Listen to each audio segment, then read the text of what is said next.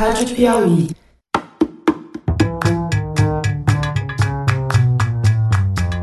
Bem-vindos a Maria Vai com as Outras. Eu sou a Branca Viana. Antes de começar o programa, eu queria fazer um convite para vocês. No dia 11 de maio, um sábado, vai ter a Maratona Piauí sobre podcasts, que é uma parceria da revista Piauí com a Rádio CBN. Vai ser no Instituto Moreira Salles, aqui no Rio de Janeiro, e a programação completa vocês encontram no site da Piauí, já está lá. Eu e grande elenco da Rádio Piauí, que quer dizer o pessoal do Foro de Teresina, estaremos lá recebendo alguns dos melhores podcasters brasileiros. Se além do Maria você é fã de outros podcasts, você realmente não pode perder esse evento. E também, se você só ouve Maria e não conhece outros podcasts, é motivo melhor ainda para aparecer por lá. E aproveita e assina o Foro de Teresina no seu celular agora, enquanto você está ouvindo a gente. Esse é o podcast de política da Piauí que vai mudar a vida de vocês, ou ao menos vai ajudar a entender um pouco melhor tudo isso que está aí. A gente aqui no Maria já explicou, mas não custa explicar de novo para quem está chegando agora, que nessa temporada o assunto é como as questões relativas ao corpo da mulher influenciam a carreira e a vida de cada uma. Nesse quinto episódio da segunda temporada, a gente vai voltar num tema que deve aparecer em todas as temporadas do Maria, que é a maternidade. A gente sabe que a maternidade é um dos grandes obstáculos para o avanço das mulheres no mercado de trabalho. Sabe-se também que 70% das mães com filhos pequenos trabalham fora. Então, quem é que fica cuidando dessas crianças? Todas nós precisamos de alguém para cuidar dos nossos filhos enquanto a gente trabalha.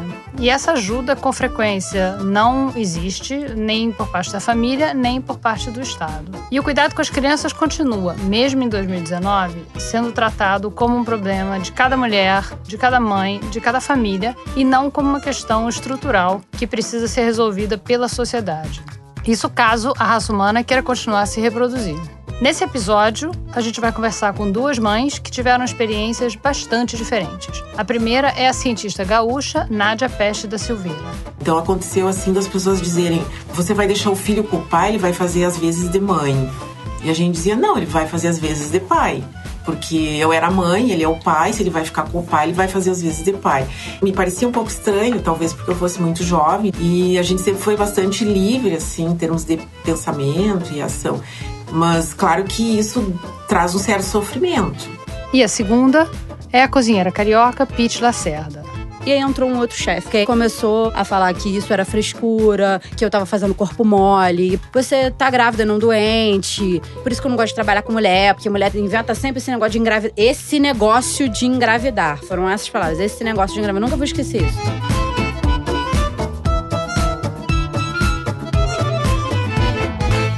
Meu nome é Nádia Pesta Silveira, eu sou casada duas vezes, tenho dois filhos adultos, uma neta, e eu sou atualmente diretora do Instituto de Química da Universidade Federal do Rio Grande do Sul e pesquisadora na área de fisicoquímica de macromoléculas, que é uma área que tem bastante utilização em ciência de materiais. Como foi que você se interessou por ciência e por que você virou cientista? Você vem de uma família de cientistas? Na verdade, meu pai era farmacêutico autodidata e ele tinha uma farmácia e ele manipulava fórmulas na sua farmácia no interior do estado do Rio Grande do Sul. Eu me interessei pelas formulações, pela forma como ele trabalhava. E ele me deu um livro sobre Madame Curie, então eu tinha 14, 13, 14 anos e acabei me apaixonando pela área. Você tem dois filhos, o mais velho tem 33 anos, Isso. né? Então você teve filho bem cedo, né? Você se casou com quantos anos? Sim, eu tinha, quando eu casei a, a primeira vez, eu tinha 21 anos. E na verdade era uma época em que para podermos viver juntos a gente casava e tal, para justificar. E foi por isso que você casou? Então casamos e fomos fazer uma aventura, moramos na África. Meu filho mais velho nasceu em Moçambique. E o segundo filho nasceu já bem depois, 11 anos depois, já numa segunda relação, né, com a pessoa com a qual eu vivo até hoje. Eu fiz a graduação na Universidade Federal de Santa Maria, fiz o curso de Química Industrial. Então eu fui fazer uma experiência profissional, trabalhei como química em Moçambique, em Maputo, trabalha com os têxteis produzidos lá. Então lá eu vivi três anos, depois retornei ao Brasil, ingressei no mestrado, depois recebi uma bolsa do DAAD, que é uma instituição que financia bolsas de doutorado na Alemanha. Passei lá então o período de doutoramento e você teve o seu filho, então, em Moçambique, né? Mas Sim, você trabalhava como química Sim. na indústria têxtil. Como Sim. é que você fazia com o bebê? Na do realidade, o primeiro, o meu primeiro filho eu tive ao final do meu contrato. Então eu fiquei aproximadamente oito meses podendo ficar com ele. Na época eu estava no interstício de retorno ao Brasil, então eu fiquei desempregada. Então os oito primeiros meses eu fiquei mais dedicada a ele. Quando ele fez seis meses eu o coloquei numa creche, adaptei e passei a trabalhar para ingressar no mestrado. Então, quem me auxiliava nessa época era o pai que sempre apoiou a iniciativa de eu continuar trabalhando e estudando, enfim. Vocês dividiam as tarefas Sim, cuidar as do tarefas filho? domésticas, cuidados do filho, desde o primeiro momento. E aí, quando você foi pra Alemanha, como é que foi? Você tinha um só filho, né? Eu tinha um filho, eu estava separada já. E a gente conversou, eu, o pai dele, né, que ele tinha três anos e meio, e decidimos que seria interessante eu ir porque eu tinha a proposta de bolsa de doutorado na Alemanha.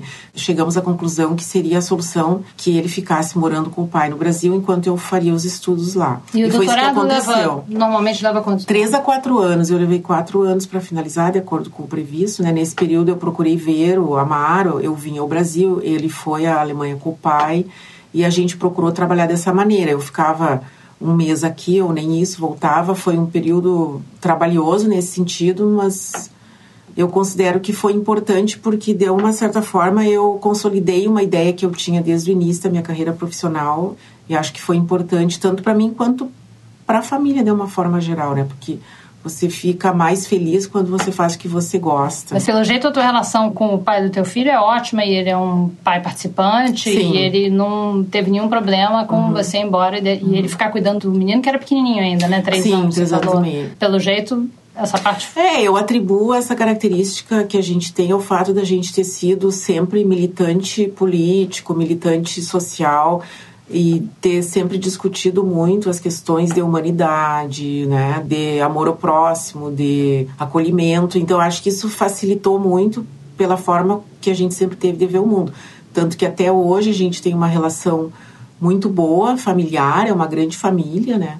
Então isso foi uma coisa Uma que ajudou a vocês, seus maridos, é, marido, todos filhos de um os filhos, filhos é, né, mulheres uh, e outras pessoas. Os que- meus, os seus e os nossos. Exatamente. Então, acho que esse é um aspecto positivo, digamos, né? Todo estilo de vida tem o seu aspecto positivo. Então, isso era uma coisa, de certa forma, até comum nos grupos na época, né? De poder compartilhar os cuidados com filhos, os pais e as mães. Eu acho que é um pouco um sinal da época, né, que a gente viveu, que deu essa oportunidade dessa convivência em grupo e desse entendimento do que, que é criar uma criança, né, num momento em que você está também crescendo profissionalmente. E as outras pessoas, a sua família, por exemplo, achou o quê? Ou a família dele, pais e O fato de ter tios, deixado de você filho ter ido para a Alemanha, poder me espe- especializar. É, de- A família foi bastante acolhedora, tanto a minha quanto a do meu ex-marido. Eu só senti um pouco de depressão social em família mais distante ou até conhecidos questionarem porque o filho não fica com a mãe, né, e, e fica com o pai. Então aconteceu assim das pessoas dizerem: você vai deixar o filho com o pai, ele vai fazer as vezes de mãe. E a gente dizia: não, ele vai fazer as vezes de pai. Porque eu era mãe, ele é o pai, se ele vai ficar com o pai, ele vai fazer as vezes de pai. Me parecia um pouco estranho, talvez porque eu fosse muito jovem, e a gente sempre foi bastante livre, assim, em termos de pensamento e ação. Mas de uma maneira já, eu acho que ainda existe um grande preconceito, sim, com situações em que o filho está sendo cuidado pelo pai e não pela mãe. Então tem muito essa questão de achar que a mãe tem jeito e o pai não tem, né? Que é uma coisa bastante antiquada. Eu tinha muita preocupação, assim, de não passar um viés único, né? E eu lembro de situações, por exemplo, que eu dava bonecas para ele brincar, ou bebês que eram meus, ou, né, ou também outros brinquedos, brinquedos em geral. E das pessoas questionarem o fato de um menino brincar com boneca. Então, esse tipo de coisa eu acho que tem um pouco a ver, é um pouco o espelho da situação que eu vivi na, no aspecto profissional. Ah, é menina, então tem que brincar de casinha, né? Ou seja, vai ficar em casa cuidando do filho. tarará. É menino, então tem que brincar de, sei lá, de Caminhão. piloto, de caminho, de piloto, né? Vai já, sair, vai embora, vai, deixa, vai, vai fazer a tua vida. Eu acho que essa questão se espelha em muitas situações do dia a dia também, né? Hoje em dia ainda. Você lembra como você reagia quando as pessoas diziam: Nossa, mas você vai ficar quatro anos fora, deixar seu filho no Brasil? Qual era a sua reação na época? Eu tinha um pouco de tristeza, mas eu, na época, eu me consultei com uma psicóloga que me auxiliou explicando que, na verdade, nessas situações, o mais comum é a mãe ter problema ou o pai mais comum do que a criança ter um problema. Então ela diz: você que tem que se tratar, não seu filho. então eu fiz um tratamento de alguns meses para poder enfrentar a situação, né? E acho que correu bem, porque, claro, a gente fica um pouco impactada, é como se fosse uma cobrança, né? Então, naquela época, até não entendia muito bem. Hoje eu entendo bem melhor, obviamente, porque eu tenho 57 anos, então já tenho uma vida passada que me deu várias experiências. Mas, claro que isso traz um certo sofrimento. E aí você então voltou da Alemanha ou seu filho tinha quantos anos? Seis, sete? Tinha oito para nove. Oito para nove. E aí, como é que ficou o arranjo familiar quando você voltou? Então, nós eh, nos reunimos e perguntamos ao Amar se ele queria morar com o pai ou com a mãe. Ele disse que queria morar com a mãe porque tinha ficado um tempo longe da mãe, então ele passou a morar comigo. E aí a gente administrou dessa forma, né? sempre convivendo, compartilhando espaços. Inclusive, nos seis primeiros meses que eu retornei, eu vivi com ele e o pai dele. Daí, depois a gente morou em espaços Mas separados. é o melhor relacionamento de ex-marido e mulher que eu já vi. Talvez porque a gente... Parabéns. É, obrigada. É que a gente se conheceu muito cedo. Então, na verdade, primeiro namoro e tal. Então, a gente tinha consciência depois que era uma experiência. Foi um primeiro namoro. A gente casou porque queria, mas também porque a gente queria fazer uma experiência juntos. Se não tá dando muito certo, seria melhor a gente tentar outros namoros antes de ficar velho, né? Aí depois você casou de novo e teve outro filho. Sim, eu tive outro filho 11 né? anos depois do primeiro. Sim, uhum. é. Eu tinha 34 anos na época, né? Ele uh, já nasceu aqui em Porto Alegre e viveu conosco até há poucos meses atrás, quando ele completou 22 anos. E também fiz uma experiência semelhante. Quando ele tinha quase quatro anos, eu fiquei um ano fora fazendo um curso de especialização, no caso, um pós-doutoramento. Aonde? Na Universidade José Fourier, em Grenoble, na França. Você ficou um ano na França Sim, e ele tinha um quatro ano, anos? Quase quatro anos, é. Daí a gente se encontrou uma vez. E ele ficou aqui tempo. no Brasil com o pai? Sim, ele ficou com o pai e o irmão, no caso, né? O Amaro, que também morava conosco. Que já era grandinho, né? Que já, era, já tinha 15 anos, né? Então eu fiz essa experiência, na verdade, os dois tiveram uma experiência semelhante, né, de afastamento, mas eu tinha também o apoio do meu companheiro, então acho que isso facilita muito. Eu, eu acho que uma coisa que a gente sempre deve comentar quando trabalha essas questões de mulheres na ciência é o fato de que no Brasil a gente sempre teve, infelizmente, uma tradição da empregada doméstica e Geralmente as pessoas que trabalham em família são mulheres, né? E tem filhos também. E né? tem filhos também. Então existe até hoje no Brasil esse viés de transferência de responsabilidade, né, para um outro de setor da sociedade, uma classe outra. social para outra. Então acho que isso é uma coisa que tem que ser debatida, ela tem que ser olhada no sentido de garantir para essas mulheres que exercem essas atividades um salário de acordo com o regramento das leis trabalhistas e de acordo com o trabalho que ela faz.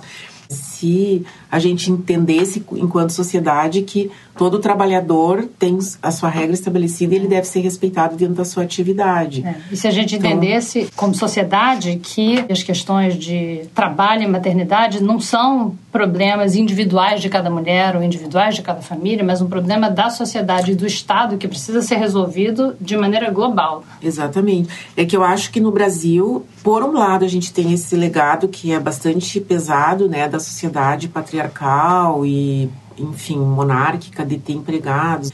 Por outro lado, a gente tem sociedades desenvolvidas, como por exemplo a sociedade europeia, que eu conheci de, mais de perto, onde as mulheres não têm a mínima oportunidade nenhum local onde colocar os seus filhos na, na hora em que né? elas vão trabalhar. Exatamente. Então eu tive uma experiência enquanto eu fazia doutorado, uma colega que foi mãe, ela simplesmente não tinha o que fazer.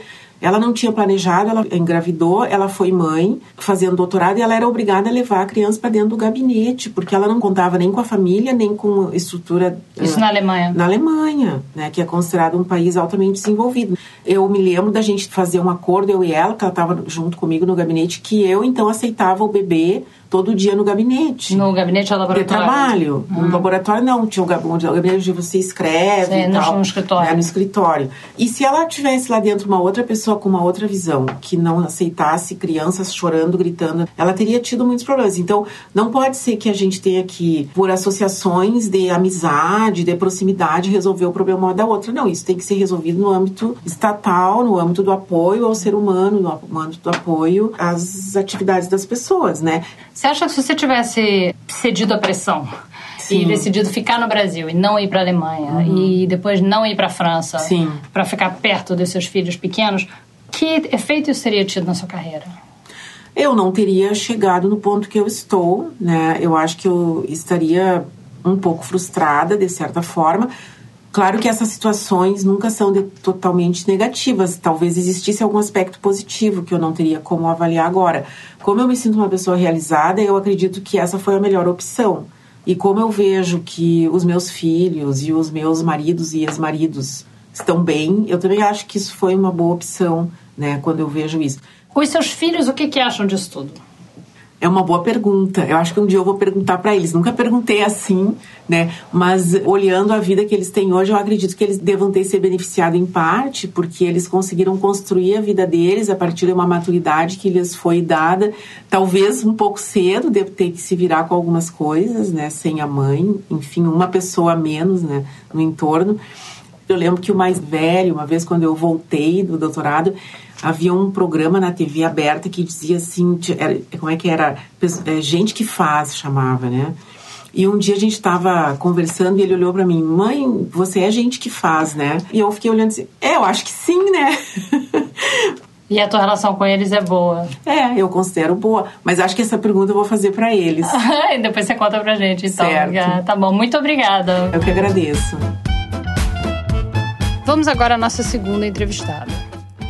Eu sou a Pete Lacerda, tenho 31 anos, prestes a fazer 32. Tenho uma filha de 3 anos, a Betânia, e uma ainda sem nome. Uma criança e uma em produção.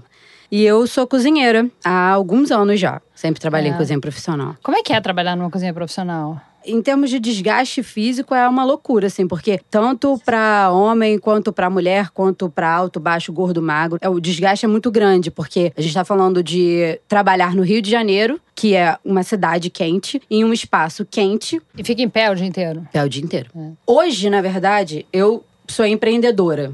Fui jogada para esse lugar do empreendedorismo depois da Betânia. Foi uma gravidez planejada, a Betânia? Zero planejamento. Desespero total. Na verdade, eu lembro de falar com o pai dela em, assim, 100% pânico. Falei, o que, que eu vou fazer agora? Meu Deus, eu vou ser mãe. Meu marido olhou pra mim e falou assim: tá tudo bem? Eu falei: então, vamos. Senta aqui. Preciso te falar uma coisa, por favor, não surta. Aí ele: o que, que foi? Eu falei: eu tô grávida.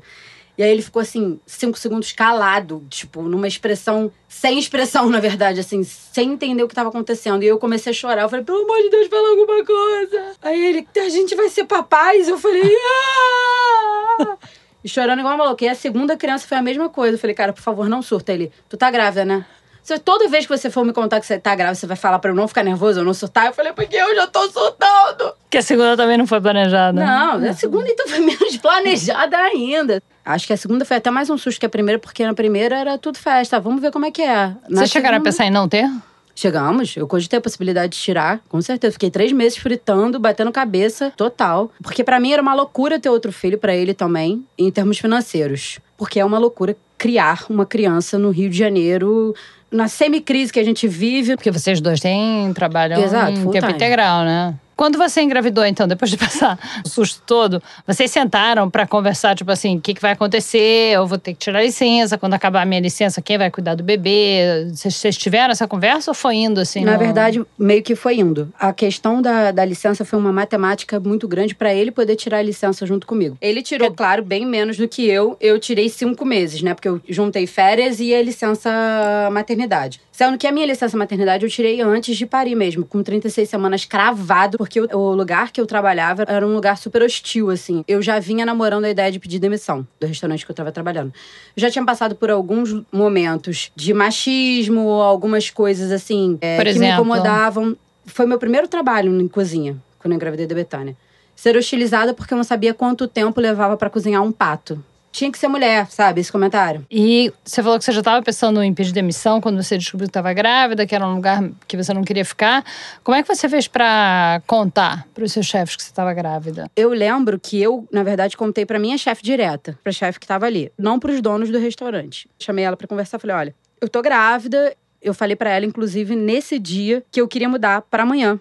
Eu falei: "Olha, tá ficando um pouco pesado pra mim, porque esse primeiro trimestre é muito complicado mesmo, assim, eu tô muito cansada, tô com medo de não dar conta de tudo que eu tenho que dar". Eu nunca fui uma grávida prostrada. Eu lembro que com nove meses eu tava agachada no chão do meu banheiro, esfregando o chão do banheiro, sabe? Tipo, implorando pra criança nascer também, fazendo uma coisa tipo, vamos sair daqui, querida. E você trabalhava à noite? Trabalhava à noite, trabalhava de 5 às 2 da manhã, mas eu dificilmente, final de semana, saía antes de 3. E aí? foi ignorado solenemente. Nada aconteceu durante os dois meses seguintes. Eu continuei trabalhando à noite e foi assim um período tenebroso porque foi logo o primeiro trimestre, início do segundo, que é um trimestre que você ainda tá muito cansado. Você ainda sente muito sono, é um sono assim descomunal. Você encosta na parede, você dorme, qualquer lugar. É um tanto até desesperador, enjoa muito. Eu enjoei muito, muito, muito. Você imagina trabalhar na cozinha enjoando. Isso que eu ia te perguntar, porque uma das coisas que eu, pelo menos, mais tive na gravidez era cheiro. De Meu longe, Deus do céu, exatamente, assim. qualquer coisa. E dentro de uma cozinha, eu acho que se eu tivesse que entrar dentro de uma cozinha profissional, ia era vomitar em cima das Então, pessoas. né? eu, eu normalmente ficava muito enjoada até chegar na cozinha. E aí, quando eu chegava na cozinha, eu acho que alguma chave dentro de mim virava e falava assim, cara, isso aqui é o meu trabalho, preciso trabalhar agora. Vamos trabalhar, fazer as coisas, cortar, limpar, nananã. E aí eu meio que saía desse lugar da gestação, da gravidez, do enjoo e abandonava isso. Mas eu voltava pra casa e dormia, por exemplo, com um pacote de biscoito, água e sal na cama.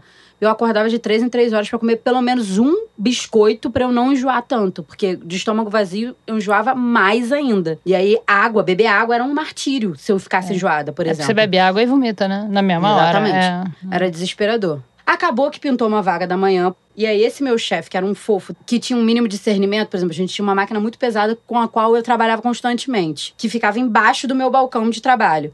Todas as vezes e nenhuma vez ele se incomodou, pedia pra ele pegar por uma questão óbvia. A parada pesava 10 quilos. Aí ele pegava pra mim sem reclamar. E aí entrou um outro chefe no lugar dele. Passou uma semana ali, tranquilo. Esse novo chefe conhecendo a cozinha e depois foi só hostilização, assim, dos níveis mais baixos. Tipo, você tá grávida, não doente, isso é desculpa, ah, isso é coisa de mulher, por isso que eu não gosto de trabalhar com mulher, porque mulher tem sempre, inventa sempre esse negócio de engravidar, esse negócio de engravidar, foram essas palavras, esse negócio de engravidar, eu nunca vou esquecer isso. Porque aí ele começou a falar que isso era frescura, que eu tava fazendo corpo mole, e blá, blá, e falou assim, e cara, E não tem uma era coisa verdade. nessa vida que eu nunca fiz dentro daquela cozinha, justamente porque eu tava grávida. E a gente sabe, cara, todos sabemos que a gente sempre teve que mostrar para chegar onde a gente chegou, pelo menos o dobro e ser perfeita sempre do que um homem que trabalha com a gente, entendeu? E você imagina você tá nesse lugar estando grávida. Então, assim, além da surtação psicológica, chegou uma hora que fisicamente aquilo pra mim assim já não dava mais. Eu lembro de chegar em casa várias vezes e assim, abraçar o Felipe de molhar a camisa dele chorando assim, cara, eu odeio esse homem, eu não aguento mais trabalhar nesse lugar. Cara, por que eu cheguei nesse nível, sabe? Eu tava só esperando pra poder pegar a licença maternidade mesmo e tipo desaparecer daquele espaço. Porque foi tão hostil pra mim o final da gravidez que assim, eu tinha plenas condições físicas de me manter trabalhando até o parir. Até 41 semanas que foi quando eu pari. Mas eu só trabalhei até 36 semanas. Quando eu fiz 36 semanas cravado, eu fui no hospital, peguei a licença e dei entrada. Porque- eu não quero mais estar aqui. Então, aí você tirou a licença. E aí eu me vi com uma criança de cinco meses, na qual os dois primeiros meses de vida foram muito complexos em termos de amamentação.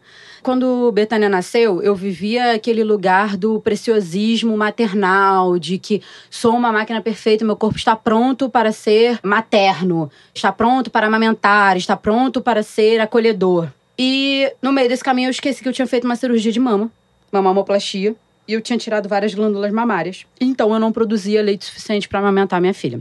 E isso foi, sim, a coisa mais desesperadora pela qual já passei, porque no meu lugar de mãe, Haribo, e vamos lá, sou uma máquina perfeita, linda, vou amamentar a minha filha só no peito, ai, que belo. Eu falhei. E quando me vi falhando, eu me vi forçando uma barra até quase um mês na minha filha com ela com o mesmo peso que ela saiu da maternidade. Ela sem comer e você achando que. Ela mamando tinha 12 que- horas seguidas. E meu peito, assim, tipo, 12 horas seguidas, sem sair do meu peito. Meu Deus. Até um dia que eu cheguei na, na pediatra, a pediatra falou assim: olha só, a sua filha pode convulsionar e dar ruim, assim, tipo, em outras palavras, sua filha pode morrer, cara. É. Porque ninguém tinha falado pra mim até eu encontrar essa pediatra. Querida, você não produz leite. E aí, essa pediatra virou pra mim e me deu um socorro. Você vai sair daqui agora, você vai passar na farmácia, você vai comprar leite, você vai botar numa mamadeira, você vai dar pra sua filha o quanto ela quiser tomar. E, cara, foi a coisa mais aliviante que me aconteceu, assim. Porque quando eu botei uma mamadeira na boca da Betânia, ela mamou, mamou, mamou, mamou, mamou. Mas, assim, mamou num nível. E aí, ela dormiu. E me conta dessa primeira vez que você deu uma madeira pra ela. Foi horrível, mas assim, foi a melhor coisa que aconteceu na minha vida também. Porque ia de encontro a todas essas regras que eu tinha colocado para mim antes de amamentá-la, antes dela nascer. Falei assim, só vou tentar amamentar, né, até dois anos, vou amamentar seis meses exclusivamente. Cara, nada disso aconteceu. Mas que não são regras que você colocou para você. Na verdade, que a sociedade coloca para você, né? Que eu resolvi acatá-las, né? Eu não podia amamentar exclusivamente até seis meses, porque não produzia leite suficiente. Você tinha outras mães com quem você pudesse falar? Ou tava todo mundo naquela coisa, ah, eu tô amamentando, é o momento mais lindo da minha vida? Porque é, né? Porque pode ser também, né? Sim, claro. e você tinha, as pessoas no teu entorno estavam em que vibe? Então, eu acho que o grande barato desse encontro de mães, que eram amigas, não eram amigas tão próximas e a maternidade uniu muito mais a gente, foi justamente a gente não se julgar, mas se ajudar. Por exemplo, até eu conseguir sair com a Betânia e dar uma madeira para ela na rua, sem eu me julgar, foi complexo, assim, eu me Caramba, sentia completamente... você não queria ninguém vendo você dar uma madeira? Claro que não. E aí eu ficava real, morrendo de vergonha. Caraca, eu tenho que dar uma mamadeira pra minha filha, bicho. E todo mundo bota os peitos pra fora. E aí você ficou cinco meses em casa, então? E aí você, te, você tinha voltado pro trabalho, e aí como foi? E aí foi um, um inferno. Você tinha com quem deixar? Não tinha com quem deixar, não tinha grana para pagar uma creche particular. Eu não tinha para onde correr. Ou eu botava numa creche, ou ficava com a criança. E aí eu falei, Felipe, eu vou segurar pelo menos mais uns meses, vamos ver até onde dá. E aí foi um processo meu mesmo de começar a querer me desvincular um pouco também, sabe? Quando a Betânia fez 10 meses, a gente pôs ela numa creche particular. Falei, cara, eu preciso poder tomar banho sem ter um carrinho dentro do meu chuveiro, assim, dentro do meu banheiro. Tem Aguentei como. 10 meses. E aí a gente botou primeiro ela na creche durante quatro horas. E depois eu fui aumentando gradativamente. Acho que no total mesmo foram quase 18 meses. E aí eu comecei a pegar frilas de novo. Eu comecei a fazer bicos ali, bicos aqui. E aí todos os empregos que vinham para mim vinham num esquema não ter feriado, não tem final de semana. E, cara, todas as creches são um lugar de. Tem feriado, tem final de semana, tem, Tem. muito feriado. E aí pintou uma vaga num hotel maravilhoso, o salário ótimo. Eu falei, eu vou, vou lá, vou tentar. Aguentei três meses. E aí falei, cara, então eu vou empreender. Aguentou três meses por causa de confusão com creche, com filho, É, com... e aí criança fica doente. Quem é que vai pegar? E teu marido não podia porque o... Não, o meu marido, ele até pega, ele até leva, mas é o até. Ele tenta pra caramba. Eu digo que eu sou casada com um unicórnio, assim. ele consegue entender que ele é machista porque nasceu homem, ponto. Ele sabe disso. E ele luta diariamente contra isso. E uma das coisas é essa questão do cuidado com a criança, né? Isso sempre recai muito mais sobre a gente do que sobre eles. E aí, em relação ao trabalho, foi exatamente isso. Era inverno, Betânia não parava de ficar doente, porque criança com um ano, um ano e pouquinho, fica doente pra chuchu. E aí rolou aquela coisa de tipo, cara, tem que faltar, tem que faltar de novo, tem que faltar mais uma vez, eternamente. A realidade dos fatos é que o mercado de trabalho tá zero pronto para receber uma mãe. A gente não tem nem estrutura, nem acolhimento, nem empatia para estar dentro desse lugar. E aí, enfim, fui jogada para esse lugar do empreendedorismo, que eu acho uma crueldade com 90% das mães. Que quer dizer o quê? O lugar do empreendedorismo? O que, que é? Eu preciso me virar para ganhar dinheiro. Tenho uma filha para criar, então vou empreender. Para mim, assim, é uma palavra completamente da moda. Ah, sou empreendedora, sou empresária, né? Parece que você vai dar entrevista no jornal, parece empresária. Empresária do quê, cara? Empresária do quê? Na verdade, você tá se virando, né? Exato. Você não sabe nem o que é capital de giro, você não tem investimento, sabe? Propaganda é alma do negócio. Com que dinheiro você vai pagar propaganda se você não tem dinheiro para pagar teu aluguel? Assim, você tá vendendo o almoço para pagar a janta. E nem todas as mães querem empreender. Que maravilhoso deve ser você ter dois filhos e ter um salário fixo no final do mês para você, mesmo que você esteja contando moedinha, você sabe que vai ter aquele fixo no final do mês. Eu hoje, se eu não trabalhar, final de semana, feriado, madrugada, não entra o- dinheiro. o, que, que você tá fazendo? Eu tenho uma confeitaria em casa. Eu faço bolos, doces. É a única coisa com a qual eu não trabalho. As duas únicas coisas necessariamente são derivados de leite e açúcar. Eu atendi uma moça essa semana que a filha dela tinha alergia a laranja, maracujá, maçã, ovo, soja e não me lembro se era girassol ou canola, porque eu fiquei na Nossa. missão do, do que eu vou usar, que óleo vegetal eu vou usar Nossa, que dificuldade. significa você ser sua gerente de vendas, sua gerente de compras, contadora. Você não tem mais se você sócio, que você não tem um empre- sócio ou uma sócia, Não né? tem. Se você é uma microempresa e você não tem um investimento inicial, você vai fazendo ali sobrevivendo aos trancos e barrancos. Literalmente, tipo, vendendo almoço para comprar janta. Entra um dinheiro que você já separa que é para uma coisa, que na verdade já tem um buraco que você vai tampar com aquele dinheiro que entrou. Então, assim, não é uma matemática simples. Mudando um pouco de assunto agora, com relação ao teu casamento. Mudou alguma coisa no teu casamento depois do nascimento da tua filha? Eu tive várias fases. Eu tive fases de lua de mel durante a gestação. Ai, vamos ter um filho, mão na barriga, fotinho com a mão na barriga. E tive momentos pesadelos, assim. A gente nunca brigou, assim, de, tipo, se xingar e perder o decoro, vamos dizer assim. Mas não foi um processo automático, assim, para ele. Tipo, ah, virei pai agora, eu tenho outras funções. Isso é Cara, eu vou te falar com sinceridade. Sim, eu não tenho dedos para contar quantas amigas minhas com bebês no período entre cinco meses e um ano, um ano e pouco, os maridos deliberadamente traíram elas, foram para fora de casa ter casos porque se sentiam muito sufocados ou porque tinham as suas necessidades masculinas, como se aquela mãe que estivesse cuidando daquela criança não tivesse necessidade nenhuma, não sentisse tesão, não tivesse vontade de transar, não quisesse ir pra rua. Não tivesse sufocada, Não tivesse né? Porque ficar em sufocada. casa cuidando de um neném. Quer dizer, agora você engravidou de novo, né? É, engravidei é uma loucura, né? E aí? Eu engravidei de novo, voltei pra terapia, assim, no dia que eu descobri que tava grávida. eu não conseguia nem falar quando eu cheguei no consultório. Eu tava muito desesperada. Porque era um consenso entre eu e, e meu marido que era uma loucura ter outro filho. E ao mesmo tempo, assim, eu já tinha passado por um aborto, por opção, antes, Antes, da Betânia. antes do- da primeira. E por mais que eu tivesse saído, eu tivesse entrado naquela sala de cirurgia e tivesse saído de lá completamente segura da minha escolha, eu saí de lá e fui viver minha vida. Fui comprar uma calça jeans. Completamente segura. Foi a pior experiência que eu já passei na minha vida. Quando alguém fala pra mim, ah, vai liberar o aborto, vai ser uma loucura, geral fazendo aborto, eu falei, cara, porque você nunca passou por isso. Geral fazendo aborto. que se liberar vai sair todo mundo fazendo como se Cara, fosse porque você- anticoncepcional, Você nunca né? passou por isso, É. cara. Você nunca É. passou por isso. Você É. nunca teve que entrar numa sala extremamente fria com pessoas que você não conhece, fazendo uma coisa que é contra a lei, sabe? Que você não faz a menor ideia de se você vai sair dali viva, sabe? Sou uma pessoa extremamente privilegiada. Gastei um dinheiro nesse aborto. Foi na melhor clínica que eu podia achar. Foi pra São Paulo, sabe? Tipo, num lugar asquerésimo, maravilhoso e tal. Mas É uma dentro de todas as nem- condições, dentro de todas as condições, eu não fazia a menor ideia se eu, ia- se eu ia sair dali vivo ou não. Entendeu? E ninguém Ainda quer, assim, não é uma coisa que ninguém não quer. é exatamente. É uma condição completamente horrível. Não tem outra palavra. É ruim, é muito ruim. É.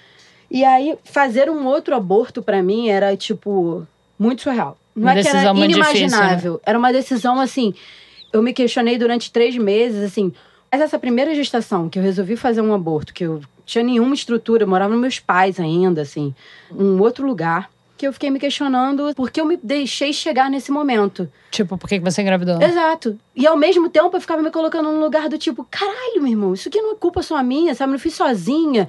E não é culpa. E foi uma noia, assim, um mix de sensações. Foi choro constante durante três meses. Dentro do banheiro, no chuveiro, tomando banho, pirando, pirando, 100% pirando. E me questionando se eu deveria ou não seguir com essa gravidez, embora desde o primeiro momento eu soubesse que eu não ia ter coragem de tirar. Você faz parte de um coletivo, de um grupo, eu não sei, que, que tem o nome de Não Me Chamo... Mãe. Não Me Chamo Não Me Mãe. Chamo Mãe. Não Me Chamo Mãe. Exatamente. É, quem é que teve a ideia desse nome e por que que tem esse nome? Então, Coletivo. somos já várias mulheres. Ele nasceu dessas nossas discussões da maternidade, desse lugar em comum, por exemplo, do meu movimento de ter que dar uma mamadeira e me sentir envergonhada, de uma traição que uma amiga recebeu, de um lugar de, tipo, me entendi como um casal não monogâmico depois de ter a minha filha. Desses lugares não comuns, ou então desses lugares não falados ou velados que as mães vivem constantemente. Por que, que o meu emprego é menos importante que o seu? Por que você não pode levar a criança na pediatra se eu sempre eu que tenho que levar? Por que, que eu que tenho que levar e buscar na creche? Ou por que eu sou julgada se a minha filha toma todinho quando ela tem nove meses? As e a gente vai histórias. postando textos e histórias de outras mulheres, do que essas mulheres passam, do que essas mulheres sentem, das histórias dessas mulheres, sempre conectado ao lugar da maternidade, mas com o protagonismo da mulher e não do filho, não da maternidade em si. Por isso que chama Não Me Chamo Mãe. Exato. Porque a coisa que mais irrita com você é mãezinha. Vem na agenda da sua filha, mãezinha, querida, eu tenho um nome. É, isso aí é irritante Sabe? mesmo, né? Ô mãe! Ô, mãe, não, mãe que pode me chamar é Betânia. Betânia me chama de mãe. Eu sabe? ent- eu entendo até que eles chamem, porque eles não sabem o nome de Nome de todo, todo mundo, mundo. né? Dá pra entender, mas realmente dá Cara, nos quando a, nervos gente, demais. quando a gente tá né? falando, até você descobrir uma já, que você realmente gosta, você passa pelo mãezinha, mamãe. E aí, mamãe, como tá? E quando você vai com o papai? Como é seu nome? Felipe. E aí, mamãe? E aí, Felipe? O Felipe tem nome, você não, é, né? claro, eu sou apenas a mãe, né? Aí a ideia surgiu desse lugar, do não me chama mãe. Bicho, não me chama mãe. não- Essa não é minha profissão. Essa é uma condição que eu assumi agora. Também. Obrigada, Exatamente. Pete. Muito obrigada. Muito obrigada.